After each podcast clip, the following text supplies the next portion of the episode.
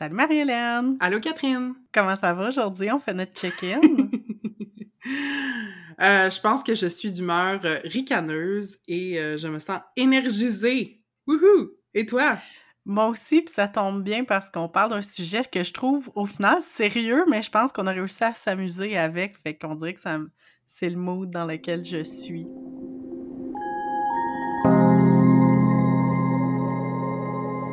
Vous écoutez Entre deux eaux, le balado où on nage entre la pataugeoire de la culture pop et les eaux profondes des feelings.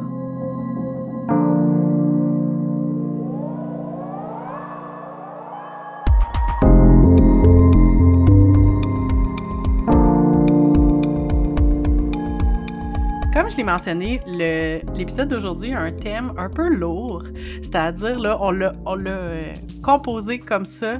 On va parler aujourd'hui de la panique morale autour de la sauvegarde de la langue française. Donc, sauvez-vous pas de suite. ça a l'air un peu lourd comme ça, mais ce qu'on on s'est rendu compte en préparant cet épisode-là, c'est que au-delà de notre amour, Marie-Hélène et moi, pour euh, la culture pop et les feelings, on aime vraiment aussi énormément débunker les paniques morales. Euh, euh, ces espèces de d'histoires qui partent en peur sur pas grand chose. Fait qu'on voulait parler de euh, ben justement de la langue française puis de pourquoi on pense que ça va assez bien pour la langue française, je pense.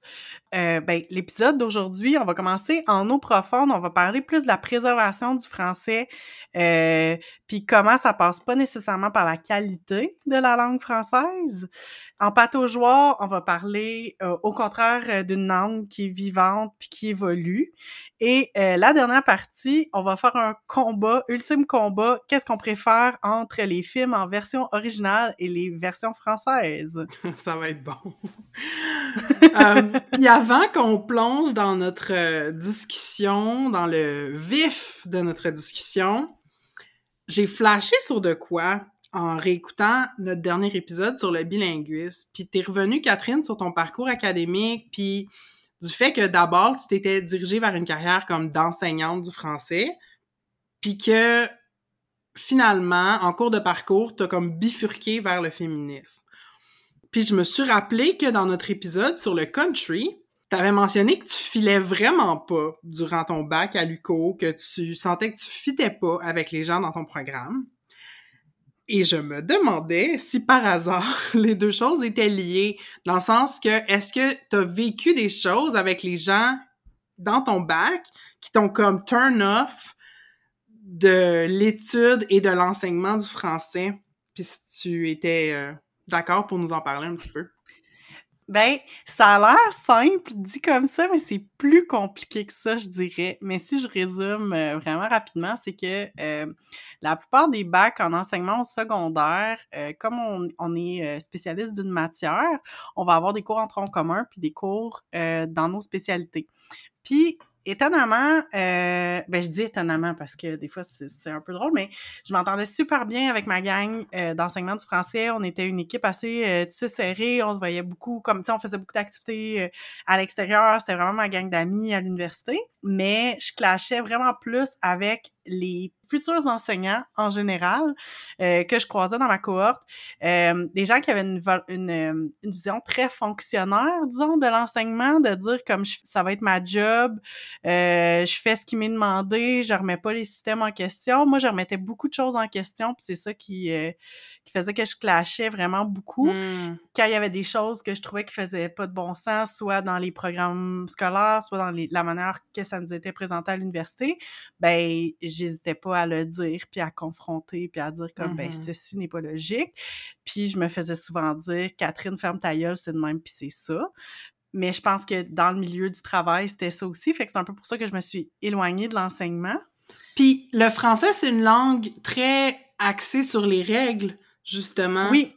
Puis, est-ce que tu as été exposé comme à une trop grande rigueur, à un excès de rigueur en termes de la bonne langue française aussi qui t'a comme turn off?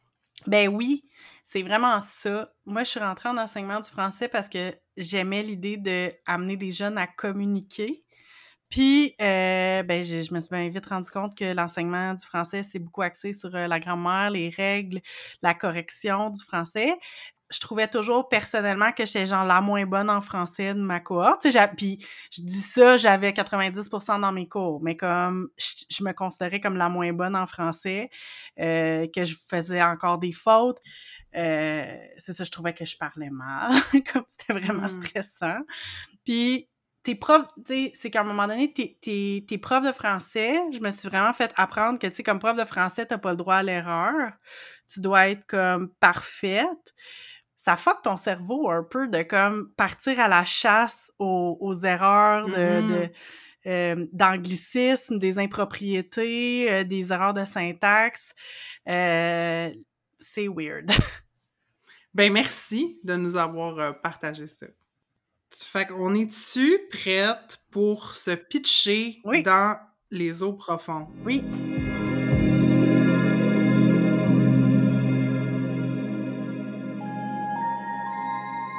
Donc, la panique morale qu'on veut explorer aujourd'hui est euh, celle autour de la préservation du français au Québec. Moi, quand je pense à la préservation du français au Québec, je pense à l'organisme Impératif français et à son fondateur, je crois, euh, ou directeur et ou directeur Jean-Paul Perrault. Donc, je veux d'abord savoir, comme c'est un un fruit de l'Outaouais, impératif français. J'aimerais ça savoir, euh, qu'est-ce que, est-ce que tu connais impératif français, Marie-Hélène? Ben, le nom me dit de quoi, mais à part ça, je sais pas vraiment qu'est-ce qu'ils font dans la vie, là. Euh. Ben, c'est parce que je me suis rendu compte qu'ils font des, des publicités à la télé sur la préservation du français. Euh, puis je pensais vraiment que c'était un, truc juste régional jusqu'à temps que je déménage à Québec puis que je vois leur publicité des fois à la télé. Donc je me suis dit, ben apparemment qu'ils sont pas juste ils vont au-delà des frontières de la région 07. Puis, ce qui est quand même drôle, c'est que euh, c'est un. Moi, je les connais parce que, entre autres, ils organisent la plus grosse fête de la Saint-Jean en Outaouais, qui se déroule sur quatre jours, donc c'est quand même assez intense. Et on avait droit à des discours patriotiques de Jean-Paul Perrault à chaque année. Jean-Paul Perrault qui a un peu l'air d'un Père Noël. Mais on dirait que si je veux résumer comme en parodiant vraiment beaucoup, c'est quoi le message d'impératif français, leur, leur ligne de leur ligne de parti, c'est un peu comme les Anglais vont manger vos enfants.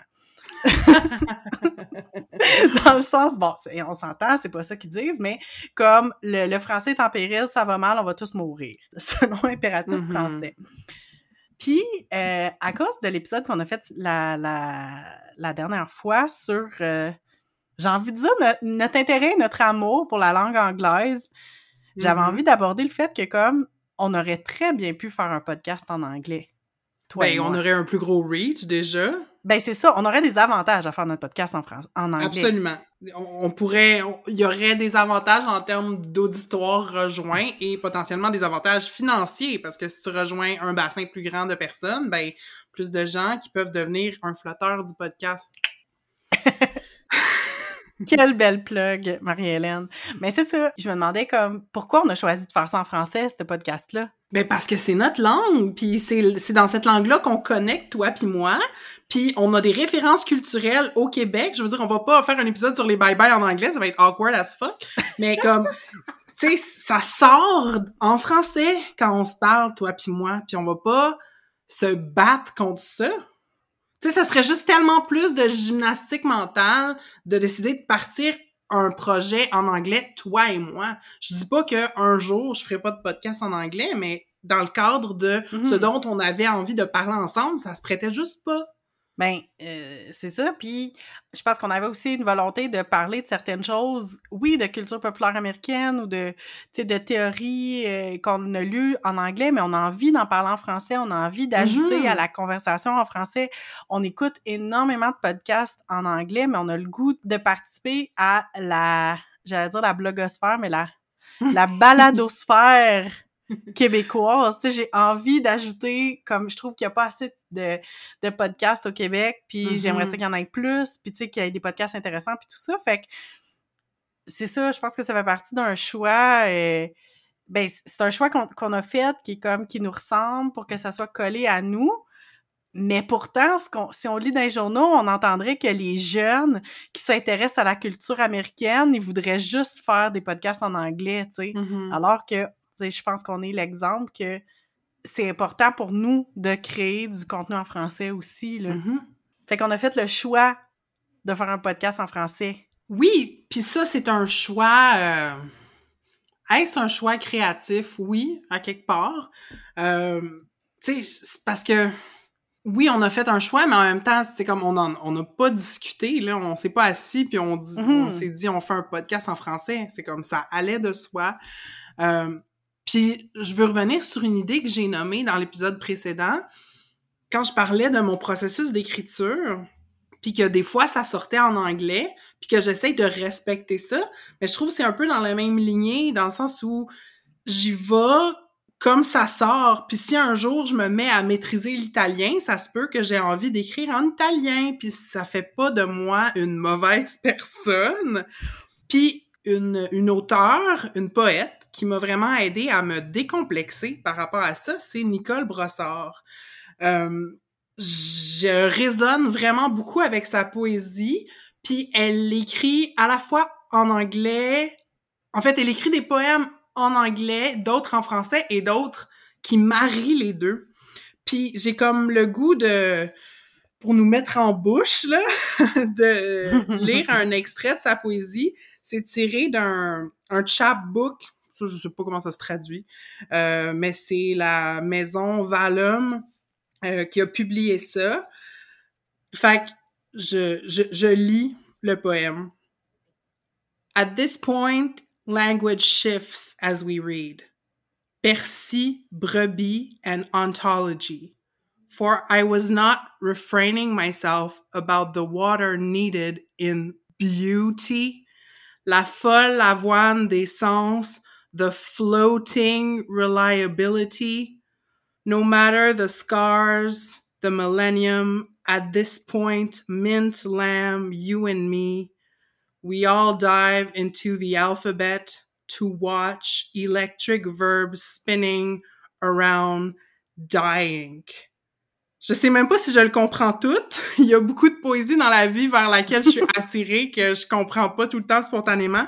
Mais je trouve que parce que le chapbook, dans le fond, il commence en anglais puis il se termine en français puis dans le milieu, il y a plein de poèmes bilingues puis c'est comme méta un peu son Mm. écriture, elle reflète sur la manière dont ces deux langues-là se répondent en elle puis sur la page. Ça m'inspire beaucoup sa manière de jouer avec les deux langues qu'elle parle euh, puis dans lesquelles elle écrit. Puis j'essaie d'avoir cette approche-là euh, par rapport à ma propre pratique d'écriture. Mais revenons à la question de la préservation de la langue, puis la panique autour de le français va disparaître, et comment ça s'est rattaché à euh, un focus, j'allais dire maladif, je vais dire maladif, sur la qualité de la langue. Donc, rejet Ouais. des anglicismes, faut faire attention à nos participes passés, nos tournures de phrases, les si n'aiment pas les raies. Et, euh, Il y a des mots qui n'existent pas. c'est ça. Et euh, là, je vais plugger le travail de Anne-Marie Baudouin-Bégin, qui est l'insolente linguiste, qui a publié une capsule sur YouTube l'an dernier sur l'insécurité linguistique. Puis, je vous mets ça dans les notes. Prenez 20 minutes de votre journée pour aller regarder ça. C'est fascinant. Et dans cette capsule-là, l'insolente linguiste parle d'abord du français comme une langue très rigide. Ça part de la Révolution française, puis que suivant euh, l'instauration d'un programme d'éducation publique en France, ben il a fallu comme normer le français. Mhm. Et euh, il y avait beaucoup de, de, de dialectes, d'autres langues qui étaient parlées en France. Puis là, il y a eu une décision politique d'instaurer le français normé partout. Puis c'est là qu'apparaissent beaucoup d'ouvrages de référence et euh, comme une surveillance, en fait. Là. C'est un rejet des dialectes, des régionalismes et tout. Fait que déjà, le français, c'est une langue assez conservatrice. Et là, tu rajoutes par-dessus ça, au Québec, euh, suivant l'acte d'union et le fameux rapport du RAM qui note explicitement que euh, les francophones, ben les, Canadiens français devraient être assimilés. La réponse de l'élite au Québec, ben au, au Bas-Canada, en fait, c'est que ils se sont retournés vers la France en disant, bon, ben, si on est seul à se défendre contre l'envahisseur britannique, on n'y arrivera jamais. Si on se reconnecte à la France, ben, on a plus de chances d'être préservé. Et les premiers ouvrages correctifs du français au Québec, en fait, le premier, elle, dit que c'est arrivé en 1841. Donc, vraiment, l'année après le rapport du Durand.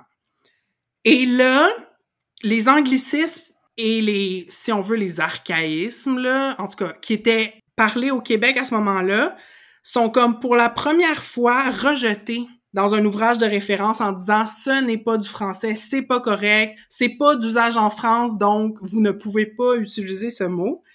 Et puis, ça fait à peu près 200 ans qu'on est pris avec ça au Québec, que pour lutter contre l'assimilation des francophones au reste du Canada, ben, il faut absolument parler un français euh, normatif.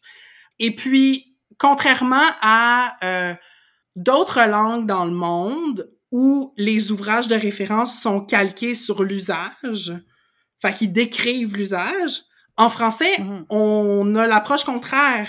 C'est qu'on a des ouvrages de référence qui sont prescriptifs. Et puis, c'est là qu'on se retrouve avec des aberrations comme tu ne peux pas dire ça, ce mot-là n'existe pas. Mais il existe, mm-hmm. hostie, je le dis. Tu sais? Ouais.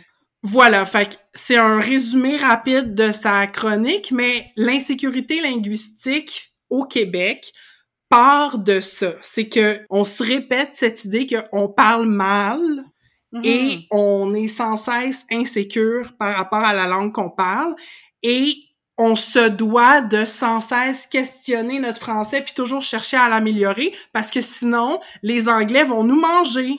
Oui oui oui. Tu sais? C'est exactement ça.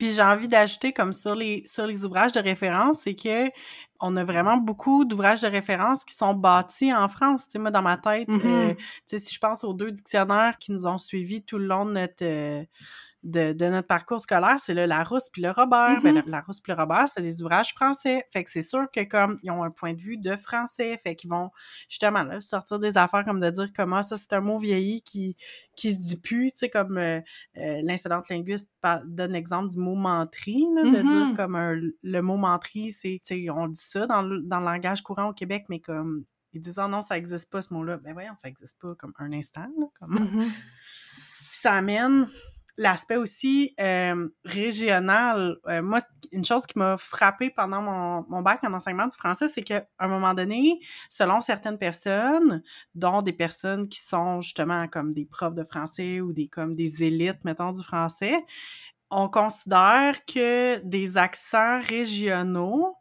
euh, se retrouvent à être du mauvais français et ce, même s'ils sont grammaticalement corrects. Mm-hmm. Dans le sens que comme si quelqu'un prononce les choses différemment parce que a grandi en Gaspésie ou au nord de l'Ontario ou euh, tu sais a une manière de parler qui est différente, tu peux regarder comme tu sais tu peux analyser ce qu'ils disent puis voir que c'est grammaticalement correct mais on va considérer qu'ils parlent moins bien le français puis c'est sûr que ces personnes-là peuvent être amenées à, à vivre plus d'insécurité linguistique aussi parce que leur français est pas considéré comme bien parce qu'on vise comme une espèce de français international qui existe pas finalement là. Mm-hmm. fait que c'est un peu euh, puis c'est des accents aussi qui sont pas représentés généralement. Euh, ce qu'on entend à la télé, c'est des gens euh, de Montréal qui parlent un français. Tu sais, on parle des fois du français, même du français radio-canadien, là, tu sais, fait comme le, un français qui, qui tend vers l'international, qui reste pas le français de France, mais euh, puis en même temps, c'est comme au contraire, moi, je trouve que ça amène de la couleur, là, tu sais, de, de, de Mhm. pas prononcer les, les choses ou même les expressions. Là, j'ai parlé de mon amour pour les, les, les régionalismes puis les mots, euh, comme à quel point ça me rend heureuse d'entendre des mots qu'on dit en Outaouais, mais pas nécessairement ailleurs. Fait que c'est un peu, euh, c'est ça, c'est un peu spécial, puis ça... Je trouve que ça, ça vient comme clore le débat, dans le sens que, comme, tu sais, si tu dis « Ah non, mais toi, tu parles mal, tu sais, ta manière que tu as toujours appris, la manière dont tes parents, tes grands-parents parlent, c'est pas la bonne manière de parler le français. C'est pas comme ça qu'on va aller de l'avant puis euh, vouloir continuer à parler français souvent là où on va trouver juste qu'on parle mal. Là. Mhm.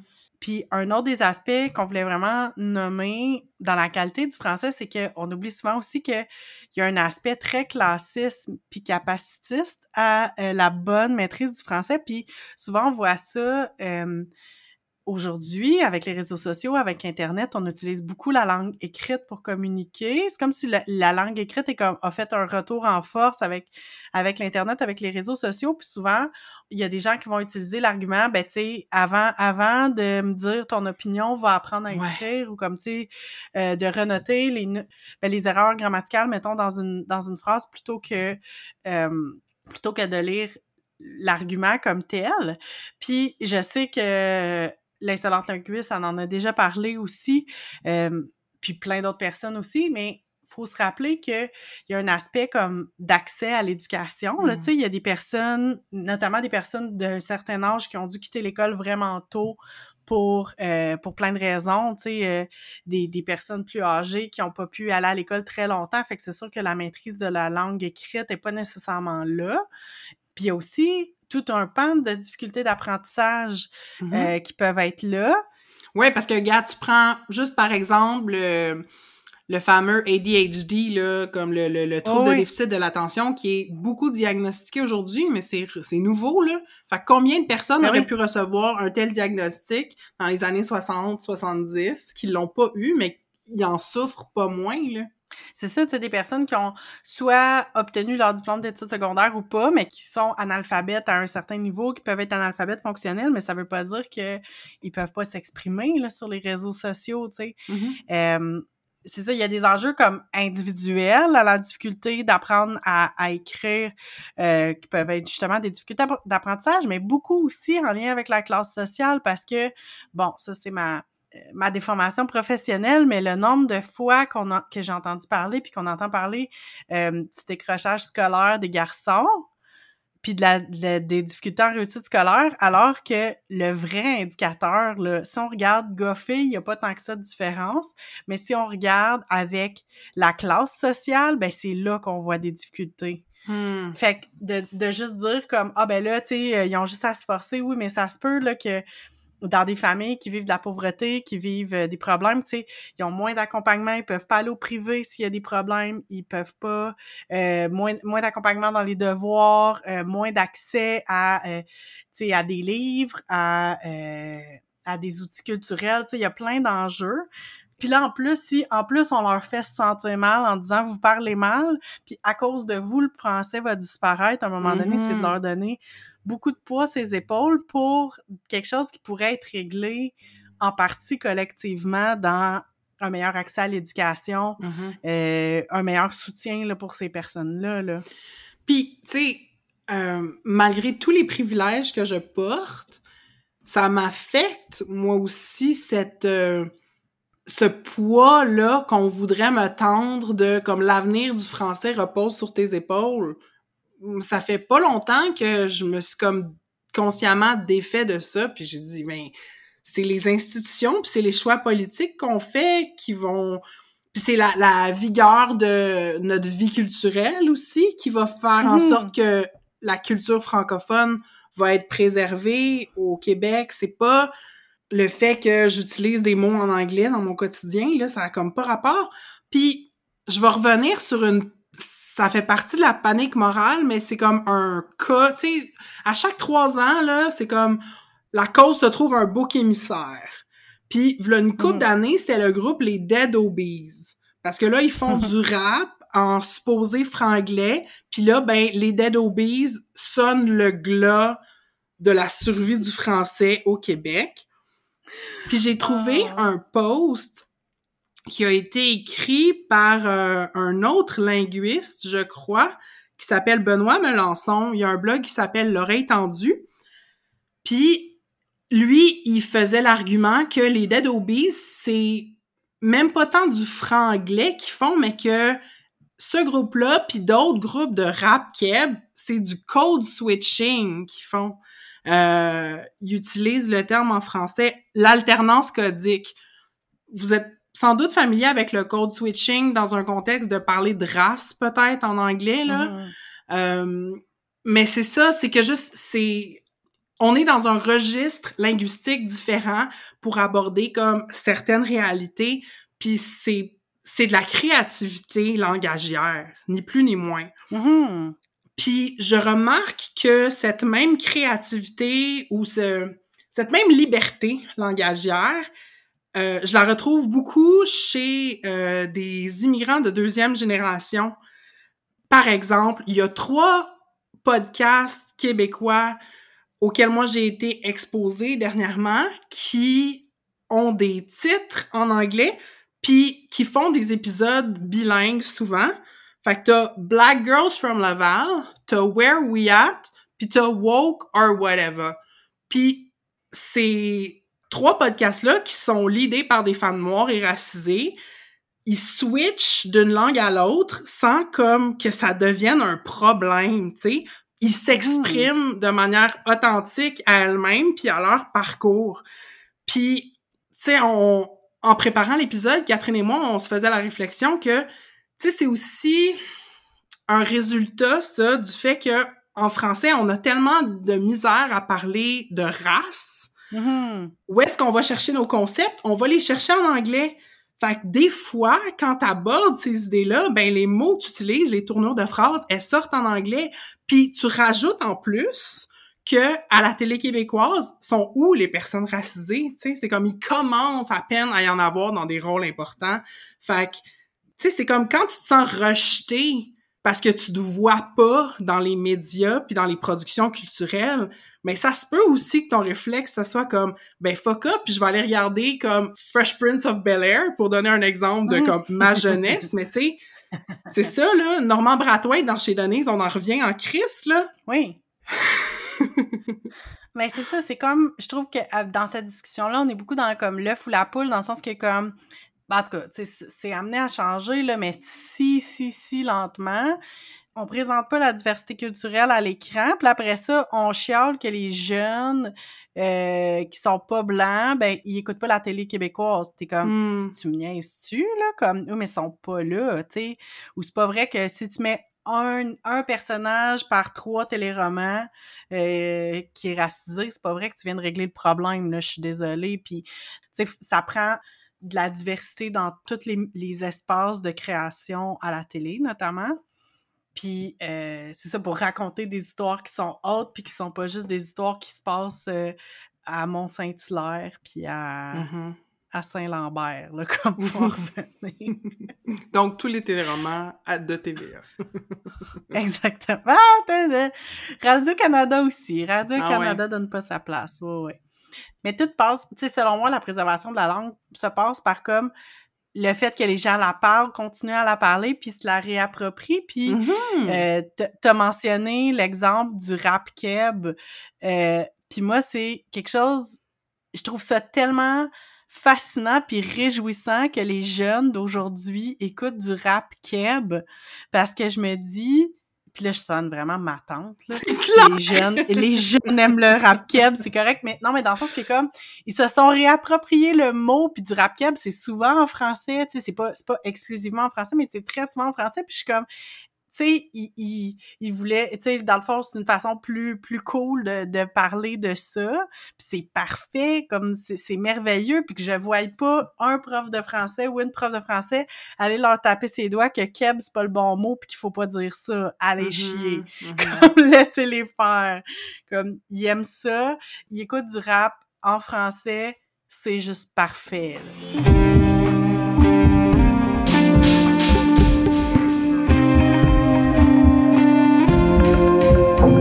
Bienvenue dans le segment pataugeoire, mais je trouve qu'on n'est pas tant en pataugeoire, on est comme dans la zone entre le creux puis le pas creux. Là. On est comme en plein Ouais, dans le milieu.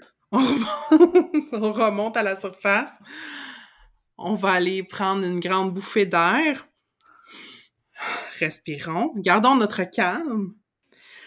On n'est pas dans la minute en tabarnak, là, mais j'ai quand même une montée de lait spontanée euh, contre la manière dont plusieurs personnes qui parlent français vont s'enorgueillir de à quel point le français c'est une langue complexe. Ah, c'est une langue riche, c'est une langue, euh, tu sais.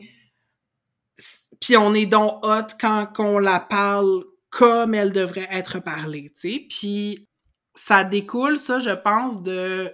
On a nommé les ouvrages de référence, mais au-delà de ça, nos institutions, comme au Québec, l'OQLF, comme en France, l'Académie française, où il ne siège aucun linguiste, soit dit en passant.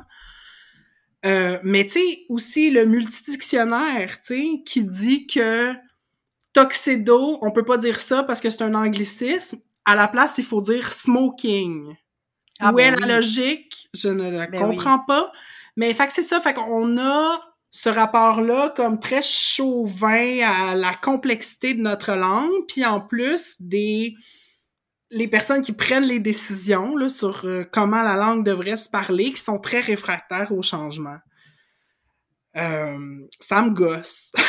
ça me gosse ben, cette recherche-là de la pureté linguistique, puis aussi du rejet des anglicismes, parce que ça part d'un réflexe qui est soit de l'orgueil ou soit de la peur, j'ai l'impression. Mm-hmm. Ben vraiment, puis tu sais, on se rappelle que à l'épisode précédent, on a parlé comme, tu sais, à quel point euh, il y a tellement de choses qui s'écrivent en anglais, euh, puis il y a des concepts qui sont inventés pour décrire des affaires, puis ces mots-là, ils n'existent pas tout de suite en français souvent. Mmh. Puis au lieu de juste nous permettre d'utiliser l'anglicisme puis de dire, on, parlait de l'exemple d'empowerment euh, à, à l'épisode précédent, tu sais, de juste faire, ok, garde, correct, on l'utilise, ben non, là, tu sais, on capote puis il faut absolument, c'est comme la discussion est fermée parce qu'on parle plus de la pureté de la langue qu'on parle du concept en soi. Ça, mmh. c'est quelque chose qui m'a toujours gossé, tu sais. Puis reste que si je fais une conférence au complet sur un sujet, puis qu'à un moment donné, je glisse un mot en anglais, quitte à comme l'expliquer en français parce que j'ai pas de mots exacts en français pour le traduire, ben ça reste que je parle en français puis je communique en mm-hmm. français, tu sais. Puis euh, je pense que tu sais ben je sais pas pour toutes les langues mais tu sais comme mettons en anglais, ça leur dérange pas d'emprunter des mots de d'autres euh, de d'autres langues puis de les mm-hmm. utiliser puis ça fait juste enrichir puis créer des mots puis tu sais faudrait pas capoter là tu sais sur c'est ça. Il faut il faut que faut être capable de traduire les choses pour qu'on puisse communiquer, mais faut pas partir à la chasse puis dire ah ben là t'as dit un anglicisme dans ton discours, fait que ton discours a pas de bon sens puis je l'écoute pas là, tu sais ça hmm. ça brise la communication puis c'est pas ça le but. Amen. puis euh, souvent, tu sais, quand il y a des nouvelles choses, des fois on va vouloir essayer de trouver des néologismes pour euh, donc, des nouveaux mots pour nommer ces choses-là, des choses qui n'existaient pas avant. Euh, fait que c'est sûr là, que la langue, elle évolue, puis qu'on ajoute des mots. Euh, je pense à un exemple qui a super bien marché au Québec, qui est le mot courriel mm-hmm. pour remplacer email, qui est comme super dans l'usage, que ça va super bien. mais par contre, l'affaire, c'est que pour créer les néologismes, il y a comme soit on regarde qu'est-ce qui va apparaître dans l'usage puis on en fait état on dit comme ok bon ben ce mot-là est passé dans l'usage tout le monde utilise ça pour désigner telle chose fait qu'on va le rentrer dans les dictionnaires par exemple mais d'autres fois on va vouloir imposer donc l'office québécois de la langue française va comme proposer des traductions puis moi, j'ai toujours capoté. Ça, c'était des choses que j'aimais faire quand j'étais au bac en enseignement du français, quand on se mettait à fouiller pour aller trouver des mots qui avaient pas de bon sens. Puis ce que je trouve, en fait, je les trouve charmants dans leur naïveté, c'est de penser que ces mots-là vont rentrer dans l'usage. Mm-hmm. Fait que euh, je t'annonce, euh, Marie-Hélène, et j'annonce à notre auditoire que le mot shower, euh, pour désigner la fête qui peut précéder la naissance d'un enfant ou avant un mariage aussi des fois, on peut pas dire ça, évidemment, parce que shower, c'est un anglicisme, donc... Faut dire une douche. si seulement, si seulement. Non, on parle de réception cadeau. Ah, tiens. Fait que là, l'OQLF propose ça, puis on, s'attend à ce que ça soit utilisé. Le terme gaminet aussi est plus comme un running gag pour remplacer t-shirt. Je sais pas si quelqu'un a déjà utilisé le mot gaminet sérieusement. euh, un de mes préférés à l'époque du bac qui a changé malheureusement quand j'ai fouillé sur euh, le dictionnaire euh, de l'OQLF, il était plus là, fait que j'étais vraiment déçue. Mais croyez-moi, début des années 2000, on proposait la traduction de pagette, on proposait pas téléavertisseur. Maintenant, ils proposent téléavertisseur, je le mentionne, si vous allez vérifier, dites pas que je capote. Mais au lieu de téléavertisseur, on proposait quelque chose comme système de localisation de personnes. Parce que, tu sais, c'est ça que les gens vont utiliser comme terme, parce que c'est tellement comme facile en bouche. Ben oui, un système. Check donc ton système de localisation de personnes. Bon, vous allez me dire, plus personne n'utilise ça, ce mot-là, parce qu'anyway, plus personne n'a ça des pages. à la fin des années 90, mon exemple était très pertinent. Puis un autre, moi, qui me gosse, c'est selfie.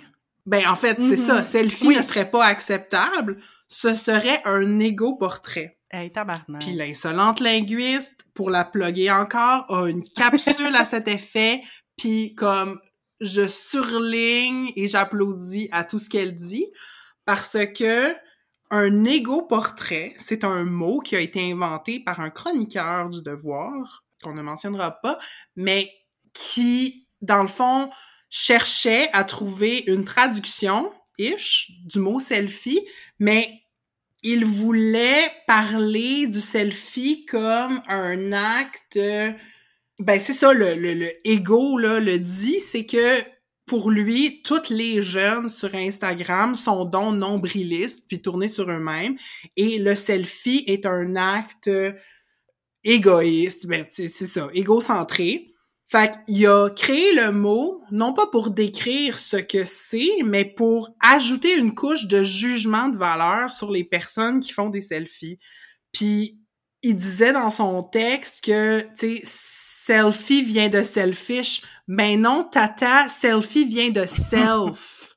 comme le Ah oui. soi, genre, tout simplement. Fait que, il est un peu rentré dans l'usage. En tout cas, je le vois surtout dans Ouais, des... euh, moi aussi.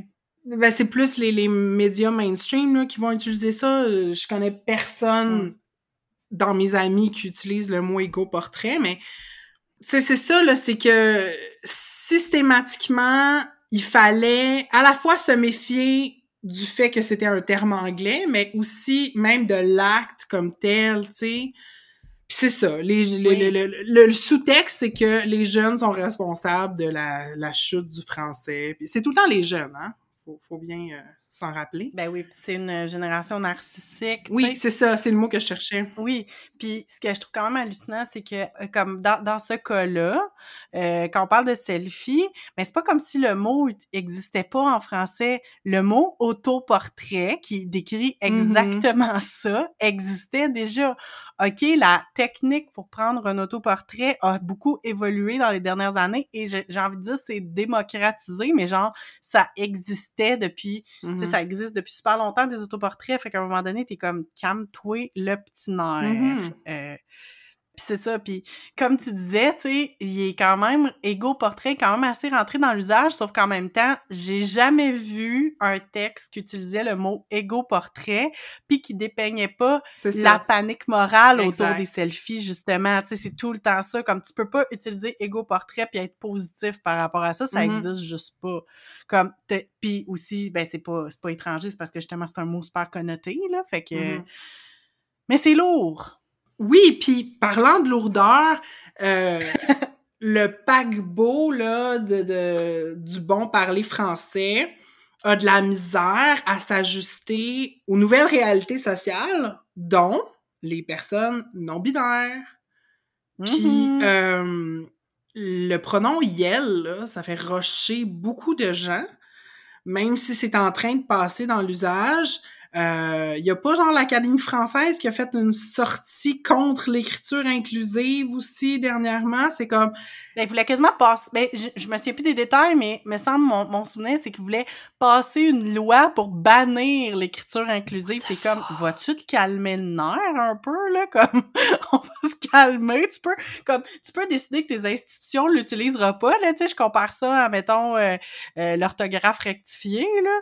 Mais Mhm. genre, calme-toi. Tu peux pas l'interdire, là. Mhm. c'est c'est déjà là, là. Il va pas retourner dans la boîte. Là. Oui. Puis c'est ça, pourquoi est-ce qu'on verrait ça comme une menace plutôt que de voir ça comme une langue vivante qui fait sa job?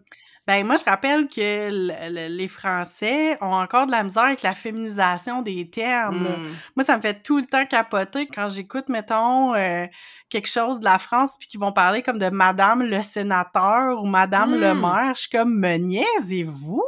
Comme, vous êtes, vous êtes comme carré dans votre tête à ce point-là pour refuser la féminisation des termes, alors que sais, on fera pas toute l'histoire de, la féminisation de la langue puis de l'écriture inclusive ou épicène puis tout ça, mais comme je veux dire, ça existait avant, là, le, comme des termes comme poétesse ou comme, tu sais, le fameux autrice, ben, autrice, ça existait avant, c'est juste qu'à un moment donné, l'Académie française a dit non, on peut pas mettre autrice parce que les, les femmes, ça écrit pas.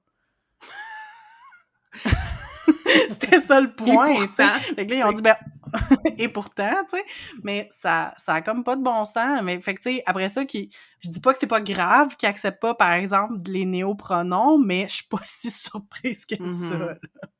Puis, tu sais, c'est comme, faut se méfier des jeunes, faut se méfier du monde qu'on n'est pas Mm. capable de déterminer si c'est des hommes ou des femmes, puis faut se méfier de l'anglais et de l'immigrant. Tu sais, c'est comme Mhm. la culture de la méfiance, là, je trouve qu'il amène Oui. à beaucoup d'hermétisme. Tu sais, on, Mhm. on parlait de nous, de nos expériences positives, comme d'aller baigner à la fois dans des milieux anglophones, francophones, le mélange qui découle de ça, les échanges, puis comment ça nous stimulait. Puis il y a des personnes à côté de ça qui choisissent de vivre de manière très hermétique. Puis là, je parle pas des personnes qui n'auraient pas accès à apprendre d'autres langues. Je pense Oui. des gens qui, Oui, oui, oui. qui c'est une décision politique. Les réacs, là. Ouais, exact, les réacs.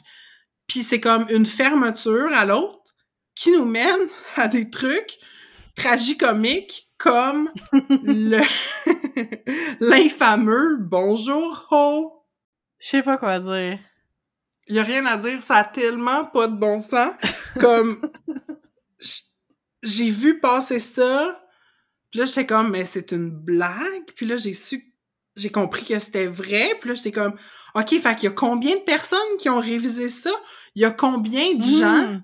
qui ont jamais eu une conversation en anglais pour comme Oui. pas comprendre à quel point ça allait avoir l'air ridicule? C'est comme they're telling on themselves là tellement. Je sais, je sais, ça, ça a pas de mots. puis comme, puis moi, moi ce que, moi ce que j'ai trouvé fascinant quand c'est sorti, c'est que là, dès que quelqu'un comme, puis tu sais évidemment que comme le premier jour de cette campagne là, il y a des gens qui ont comme dit que ça avait pas d'allure. Puis là, t'avais comme des bloquistes qui essayaient d'expliquer. Non, non, mais le, on, c'est, c'est une blague, on imite le Père Noël. Je suis comme, on avait compris. On avait compris qu'il y ça avait un petit Père Noël en dessous du mot. Ben oui, ça allait, ça allait bien, on comprend le contexte. C'est juste que comme, sais-tu ce que ça veut dire? Puis ce que je trouve le plus niaiseux, c'est que quand il y a des exemples en français ou, mettons, des compagnies, euh, soit américaines ou canadiennes, qui vont écrire des Mm. affaires, puis qui vont faire des mauvaises traductions en, en français, c'est ça, parce que justement, ils parlent pas le français, ben là, on capote, puis on monte, tu sais, on... on... je- C'est comme les seules fois qu'on que ce monde-là critique le capitalisme, on dirait. c'est comme parce qu'ils respectent pas le français, mais je suis comme. Mais ça me met à faire, là. C'est pas Mhm. mieux dans l'autre sens, là. Ah, puis c'est ça, puis on, en tout cas, moi je trouve, on baigne dans un monde bilingue, fait qu'il faut, faut juste avoir ce souci-là de faire Mhm. attention euh, la manière dont les choses vont être lues dans les deux langues, puis ça Oui. me rappelle de, tu m'avais mentionné comme qu'il y avait une ligne de bus à Gatineau qui s'appelait le Rapibus. Puis on se rappelle que cette ligne-là va du côté ontarien. Fait que c'est pas comme si. Euh, ben, tu sais, de- d'une part, c'est pas de dire qu'il y a personne qui parle anglais qui, qui habite à Gatineau, mais c'est qu'en plus, ils vont à Ottawa. Fait que oui, il y a beaucoup d'anglophones, mais à mon grand étonnement, j'ai pas encore vu personne qui s'est offusqué de ça publiquement. Comme, je dis On pas va aller faire un pas, tour comme- sur le patron violeur. Ou le bus violeur. Parce que je me dis, un anglophone qui essaie de prononcer rapibus, Ouais, ça se passera pas bien. ça se là. passera pas. Ça, ça donne pas le goût de le prendre le soir. C'est ça. tu débarques, genre. En tout cas, tu sais, le service, là, genre, débarque-moi à ma porte pour pas Ah que je, me, oui. f- je me fasse attaquer. Mais c'est ça, si t'es à bord du Rapey Bus, euh, le, le danger pas nécessairement comme quand tu sors de l'autobus. Oh là là, deux solitudes qu'on disait, hein? Deux Mhm. solitudes.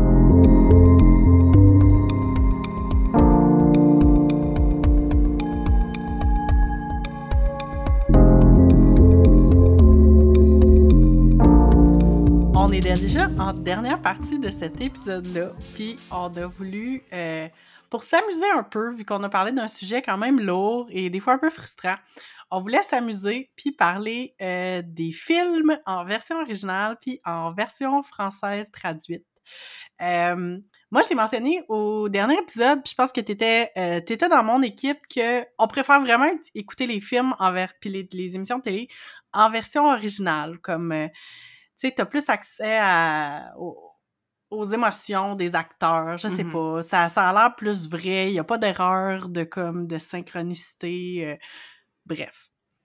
Sauf que on a quand même, on est quand même des francophones qui avons grandi comme francophones et qui avons eu accès à beaucoup de films doublés. Fait qu'on a des films que encore aujourd'hui on préfère en version doublée, puis on voulait vous les partager. Mhm. Fait que je vais commencer avec ma petite liste. Euh, personnellement, euh, de manière générale, les films d'animation, comme les films de Disney, c'est sûr que je veux les écouter en français. Euh, puis d'ailleurs, j'ai envie de chialer puis d'envoyer un message à Disney+. Pour vrai, là, checkez-vous. Des fois, quand il y a des séries traduites en français, là, comme ça arrive qu'un épisode au milieu, il est pas traduit en français. Comme What the fuck? Allô, réveillez-vous, là, comme j'ai un enfant qui écoute euh, vos émissions puis qui est très contente, qui comprend rien quand ça switch en néerlandais, mettons.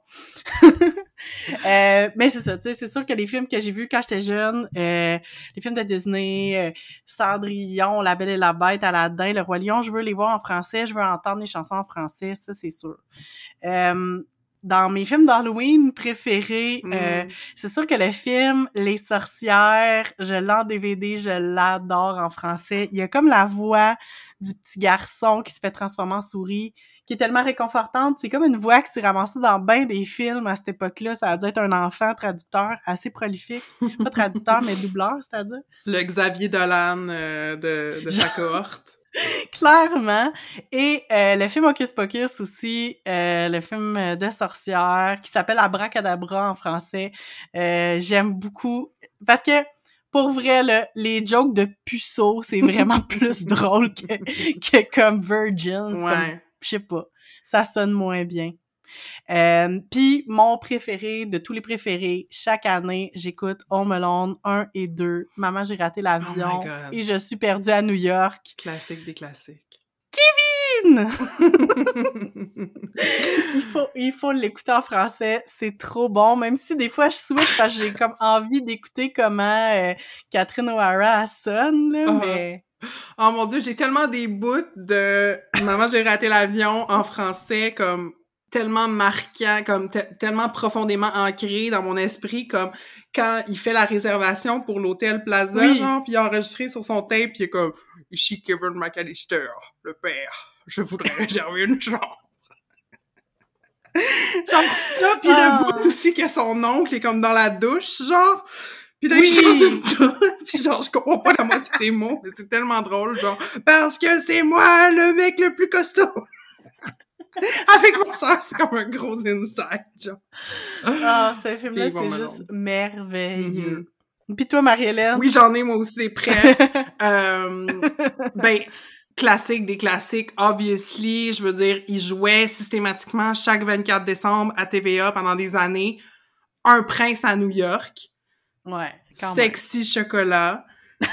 Euh, c'est comme tellement drôle. Le mec qui double Eddie Murphy en français, il est comme amazing. Puis d'ailleurs, shout out à Richardson Zephyr qui, euh, à Big Brother, cette saison, arrêtait pas de faire une genre de voix d'Eddie Murphy et ça me faisait beaucoup rire.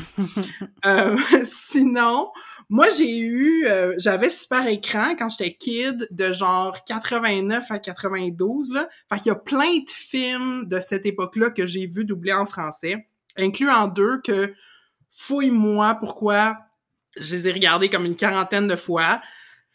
Un film qui est avec Mel Gibson et euh, Goldie Hawn, qui s'appelle Le Délateur. que euh, je connais des bouts par cœur.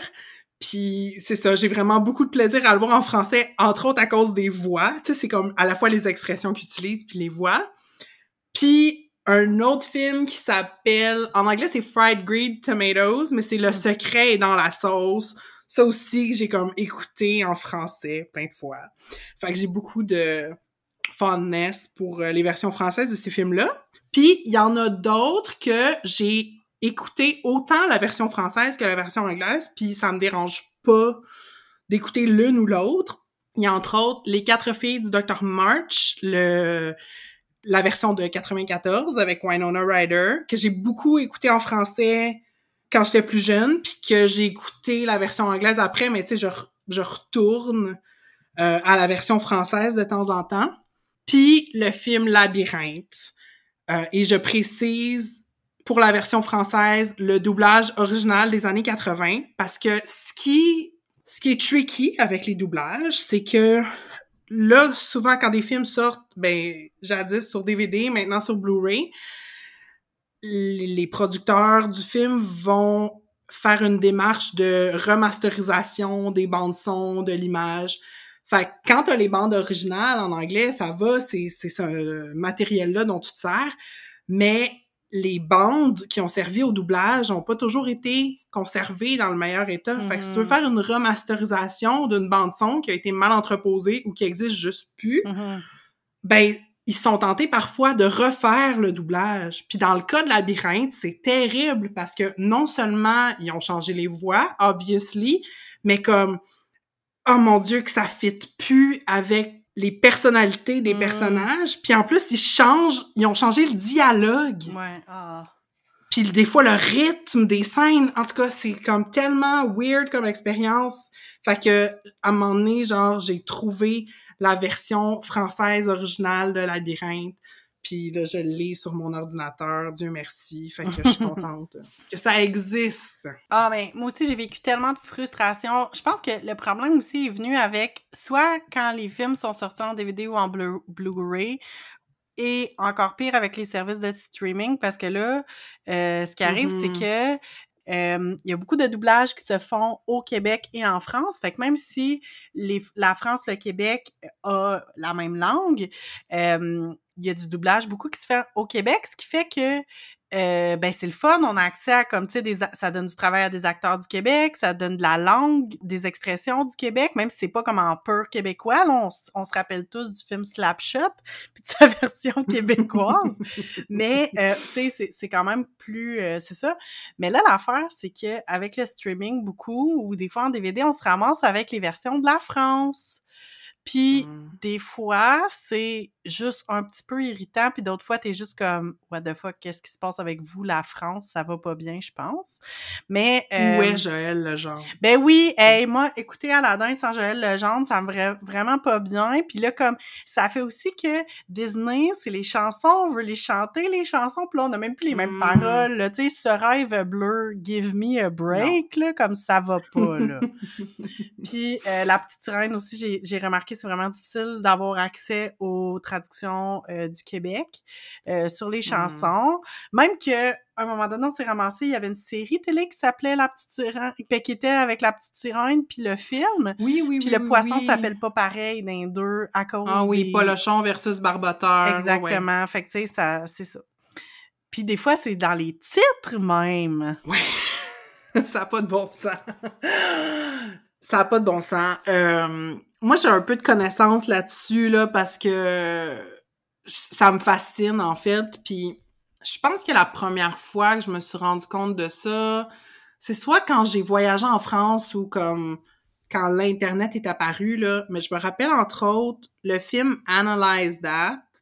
Mm. Euh, dans le fond, c'est-tu Analyze This ou Analyze That? En tout cas, il y en a un qui est comme le sequel de l'autre, peu importe. Une série de films avec euh, Robert De Niro, qui est un, un mafieux qui fait une dépression, puis là, il va consulter un psychologue. Bon. En français, euh, ben, au Québec, le film a été traduit, ben, ben, straight pipe, analyse-moi ça. Ça va. Mais la France ont décidé d'appeler le film Mafia Blues. Ah ben Ce qui est oui. fort créatif. j'applaudis comme... Des points pour la créativité. Oui, c'est ça, absolument. Des points pour la créativité, mais en même temps, c'est peut-être un un surplus de créativité qui était pas nécessaire. Mais surtout quand tu fais de la traduction, là. Ben, c'est parce que traduire de l'anglais par de l'anglais, c'est fucked up, tu sais. Oui, aussi, c'est vrai. Puis, j'ai trouvé une page Wikipédia avec comme des équivalences, là, un tableau avec les titres originaux, les titres en France, puis les titres au Québec. Il y a beaucoup de films où Québec et France sont sur la même page mais j'ai tiré quelques exemples particulièrement jouissifs de différences de traduction. Commençons par les, les, les cas les moins pires. Là. Fait en, en fait, Bugs Life, le film Bugs Life, le film de Pixar, traduit au Québec Vie de bestiole, hein, assez euh, traduction littéraire, littérale. Mille et une pattes en France. La créativité se fait aller, je comprends, des bébites, bon. Mais pourquoi se compliquer la vie? Ben oui, hein. 13 ans, bientôt 30. 13 going on 30. Un petit peu... Euh... En tout cas, j'ai l'impression qu'on change de sens. En France, ça s'appelle 30 ans sinon rien. Je la comprends pas. Je la comprends pas, moi non plus. L'attrape-parent, The Parent Trap. À nous quatre. D'accord. Puis là, on rentre dans les, les affaires assez whack, OK? Fait que euh, Bring It On, Le Tout pour le Tout, un des mm-hmm. films préférés de Karine Mirgiani, qu'on salue, euh, en France s'appelle American Girls. C'est parce que tant qu'à traduire, traduire, entre guillemets, un titre pour le traduire en anglais, il pourrait garder le titre. Je comprends pas pourquoi il garde pas le titre original rendu là. Ben c'est ça, Bring It On, mais c'est parce qu'il y a aucun Français qui comprend ce que ça veut dire Bring It On. Fait qu'ils prennent de l'anglais comme quote unquote complexe, puis là ils traduisent oh par de l'anglais fucking de base genre. Puis là j'ai comme une série là qui sont toutes dans la même veine. Fait que euh, National Lampoon Van Wilder, mm. fait Van Wilder au Québec. American Party, ah, ben American Party, comme on est dans la même veine. Puis Can't Hardly Wait, que je sais pas c'est quoi en français au Québec. Là, je pense que c'était comme le même titre, mais Big Party. En tout cas, fait que là, t'as le American puis le Party, là, font du, euh, du temps double. parce que c'est comme les seuls eh mots que les Français comprennent. Un, mon préf, Silver Linings Playbook. OK, le film avec euh, Jennifer Lawrence et Bradley Cooper en France, en France, Happiness Therapy.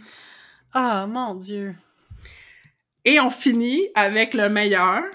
Euh, ça aurait pu être un cas de bonjour ho-ish. en fait, c'est le film américain Honey, I Shrunk the Kids, qui s'appelle au Québec évidemment Chérie, j'ai réduit les enfants. Ben oui. Un film qui a été doublé en France mais euh, qui a euh, voilà, qui a un titre au Québec et en France qui s'appelle Chérie, j'ai rétréci les gosses. ça, ça aurait pas pu passer pour lesquelles ça aurait pas passé. Ça, aurait pas passé. Oh mon dieu. Fait que ça, on comprend la différence quand même. Oh là là. Quel... Euh, je sais pas quoi dire. Écoute, là... Mais peut-être que, mais peut que c'est un Français finalement qui a composé le Bonjour haut. Rendu là, là.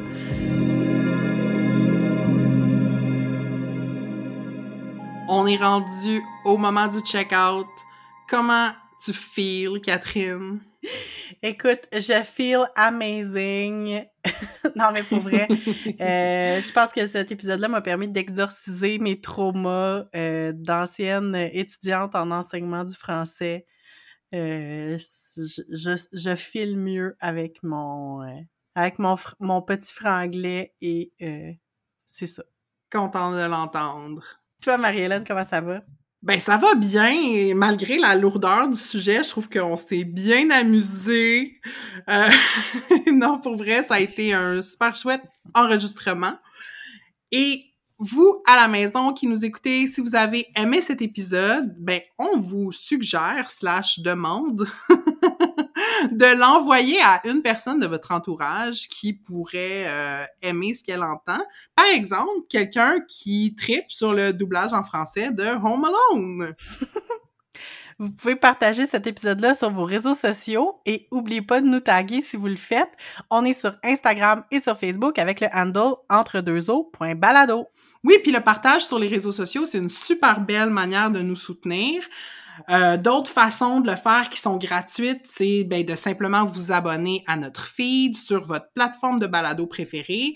Vous pouvez aussi soumettre un avis, nous mettre des étoiles et euh, une autre façon de nous soutenir, c'est par euh, une contribution financière. Donc, pour avoir toutes les infos sur comment faire ça, rendez-vous sur notre page web entredeuxeaux.pinecast.co. Et on va se retrouver dans un prochain épisode dans deux semaines. Euh, on va parler du syndrome de l'imposteur. Je sais pas si vous vous reconnaissez là-dedans. En tout cas, nous, malheureusement, oui. Mhm. Fait qu'on va faire une petite séance de thérapie avec vous euh, dans le prochain épisode. Ah, c'est merveilleux. On processe nos traumas, on grandit. c'est bien beau. Bon, ben, ciao tout le monde! Bye!